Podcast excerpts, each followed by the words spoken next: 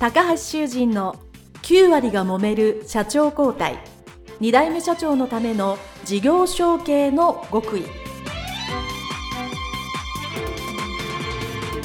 この番組は2代目社長専門経営コンサルタント高橋修人が経営に悩んでいる2代目社長やこれから社長になる後継者に向けて経営力を伸ばし会社を引っ張れるリーダーシップを身につけるための番組です。これまで数百社をコンサルティングした実績から2代目社長ならではの悩みを知りその解決のための独自理論によって2代目社長もまた従業員も幸せに仕事ができることを目指した内容です。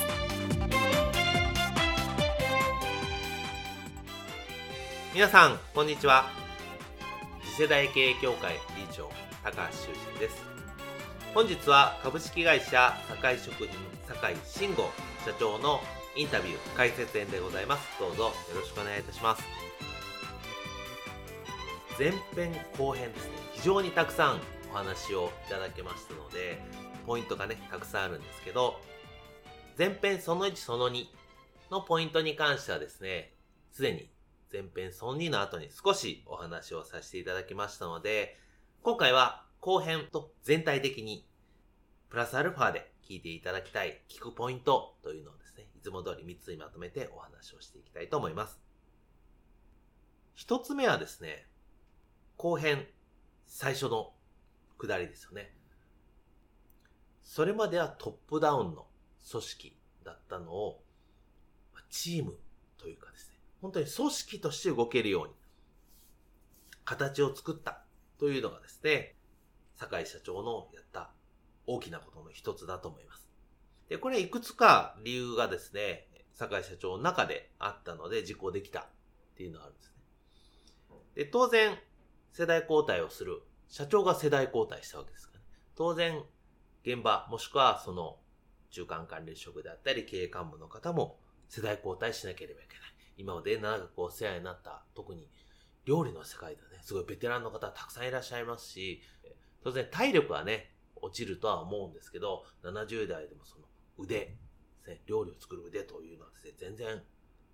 もう全盛期のままという方が多いので、まあその方を、じゃあ、年齢という理由で次の世代、まあ、40代、50代に責任者を変えてみようというのはですね、これ大きな決断であると思うんですね。まあ、坂井社長ご自身はですね、あの穏やかな方だったので、若干のハレーションありましたというようなですね、マイルドな表現はされていたと思いますが、反対というかいろんな意見、どうして変えるんだと、ね、いう話はたくさんあったと思います。やっぱり今うまくいっていることをですね、まあ、変えるっていうことは人間はこれはもう心理学的に不安が大きくなるわけですね。そうなるとやっぱり変えずにこのままでいいんじゃないかっていうのがですね、非常に強い意見として社内から出てくると思います。酒井社長がですね、やっぱり素晴らしいなと思ったのは、じゃあそれをいやいやもうやるんだということで強引に変えるのではなくて、やっぱり必要、世代交代しなきゃいけないんだと。で、特に次の若手を育てなきゃいけないと。で、若手を育てるためにはその地位に権限と責任を与えてやらせるしかないと。まあ、その一つとして多店舗展開してて、特にまあ遠くのですね、なかなか行きづらい離れてる店舗に関してはもう取締役を選任して君の責任で、あなたの責任でこの店を切り盛りしてくださいと。当然、そこにその本人の業績評価もそこにくっついているとは思いますけども、会社のブランド、この後にね、まだでブランドや看板を守りつつも、あなたの才覚でお店ですね、予力してください。いうのはですね。これやっぱ多店舗展開のお店として非常に重要だと思うんです。でそれまではやっぱり、社長ですね、まあ特に先代、まあ鉄人の言うことみんな聞いてやるわけです。それはそれでいいんですけど、でも、リーダー変わったと。なると、やっぱり、リーダー変わったやり方で、各所各所に責任者を置いて、やっぱり現場を中心に経営するんだと。みんなでやるんだというところにですね、舵を切った。っていうことがですね、まあ、これはもう本当、後継者は後継社長の方で、このインタビューでも何名もいらっしゃいますけども、多店舗展開とかですね、工場が何個もある経営者さんであればですね、こういうことはもう必須だと思います。なので、え端から端まで自分が目を配る。というのではなく、やっぱりそれを権限以上しながら会社として伸ばしていく。っていうこの方法を探るというのは非常に重要だと思います。ただしですね、私このインタビューの中でも言ったんですけど、社長になってすぐ手をつけるにしてはですね、非常に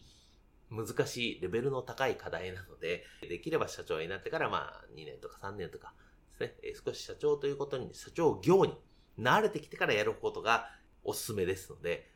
社長になって今すぐ手をつけるというのはですね、できれば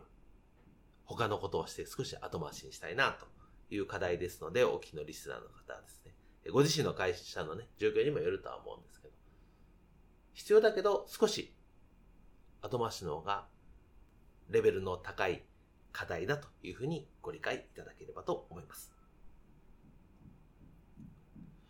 そして二つ目、これはもう前編の中にも繋がってくることなんですやっぱり新しいお客様をどんどん獲得しようっていうんです。これも後継者、後継社長のやってやりやすい、もしくは効果が出ることであります。で、後編であれば、プロデュース業をする。フレンチの鉄人っていう大きなブランドがありますから、それを活用して、いろんな会社とコラボとして商品をプロデュースで提供する。そうすることによって、自分の、まあ、会社というかお店ですね。お店の名前が出るので、そのお店の名前を知ってもらうきっかけになる。それは今すぐ、その、いろんなプロデュースした先のお客さんが、お店に、じゃあ、翌月すぐ来るかというと来ないかもしれない。でもそれはいつか何かの記念日とか何か大切な時にその店に来る可能性っていうのは高まりますよね。そういう意味で、名前を知ってもらう活動というためにプロデュース。もちろんそれで収益を得るっていうのはもちろんありますけど、どちらかというと、その収益でメインにしてるというのではなくて、お店に来てもらうための一つの手段としてプロデュースをしてる。これがやっぱり重要なんですね。あくまでも中心はお店の営業。で、そのために、そこにお客さんを呼び込むために、プロデュースをする。そして、前編であれば営業部を作って法人営業する。これもそうですね。今までやってないことをやるわけです。そうすると、今まであまり来なかったお客さんが一度来る。そうすると、そこからまたリピートしてもらう。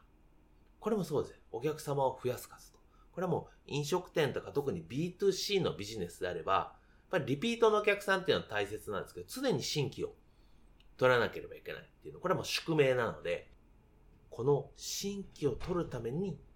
もちろんいろんな活動あるんですけど、その中の一つとして自社のブランド力を活かしたプロデュース力をするというのはですね、非常に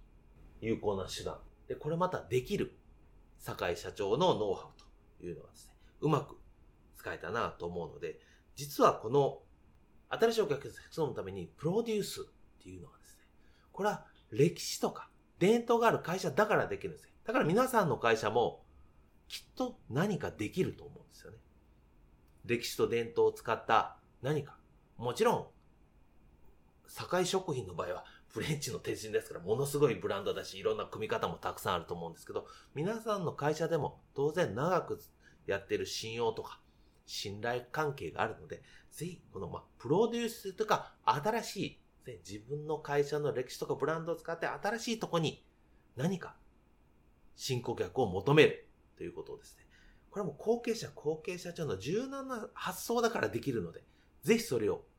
やって達成していただきたいと思います。そして最後三つ目はですね、これは酒井社長が最後の方におっしゃってた経営者。後継社長としての目線はここに持った方がいいですよというポイントが一つありますね。それは、会社を俯瞰してみて、それぞれの社員さんの動きって当然見るんだけど、それが、あ、ここはこういう風になってる、こういう風になってる。で、それで私が質問した通り、確かにちょっとうまくいかなかったり、本当はこうした方がいいんだろうなと思ってもしばらくは手を出さない。じっくり待つ。もちろんそれがどうしても手を出さなきゃいけなかったり、これは良くないっていうところはそれは指導するんだけど、俯瞰してみて、じっくり待ちながら組織として必要な時まで大きな視点で見る。お店の中のことだけで完結するんじゃなくて、お店の外まで見ろということを常々おっしゃってるので、この広く見るっていうのはですね、非常にこの酒井社長は重要視されているというので、これはやっぱどの会社さんも一緒なんですよね。やっぱり自分の会社の中、今見えてるお客さん、ずっとこれまでのやってきた中でついつい考えがちですが、そこからちょっと外れて広く見てみる。あ、こういう可能性がある。こういうことができる。あうちの従業員もしくはうちの幹部はこういう言葉やれるんじゃないかっていう。俯瞰してみる。なので、まあ私の次世代経営協会ですね、来ていただく方、皆さんそうなんですけど、やっぱり会社の中でがっつり現場をするっていうのは大切なんですけど、たまに俯瞰して、そういう状況を自分で作ってみる。これも会社の中にいるだけではわかりません。会社からちょっと離れて、違う環境に行って、違うところに行って、違う仲間と話して、社内じゃないところで話して気づくことのが圧倒的に多いので、こう俯瞰してみるために時間を使うっていう、この3つ目のこのポイント、とっても重要なので、ぜひぜひね、どうしてもね、会社で一生懸命頑張って、家と会社の往復で、なんとか売上業績上げようっていうふうに考えるんですけども、やっぱり、それはもちろん大切なそればっかりではダメなんですね。私これ言ってます。これやっぱ9割ぐらい。で残り1割は社長、後継社長なんだから、社内でそういうちょっと違うところ、俯瞰的に新しい風を吹き込むための活動の時間っていうのは絶対取っていただきたいと思います。はい。ということで、今日はこの3つお話しさせていただきました。株式会社堺職員堺慎吾社長のインタビュー解説編でございます。どうもありがとうございました。失礼いたします。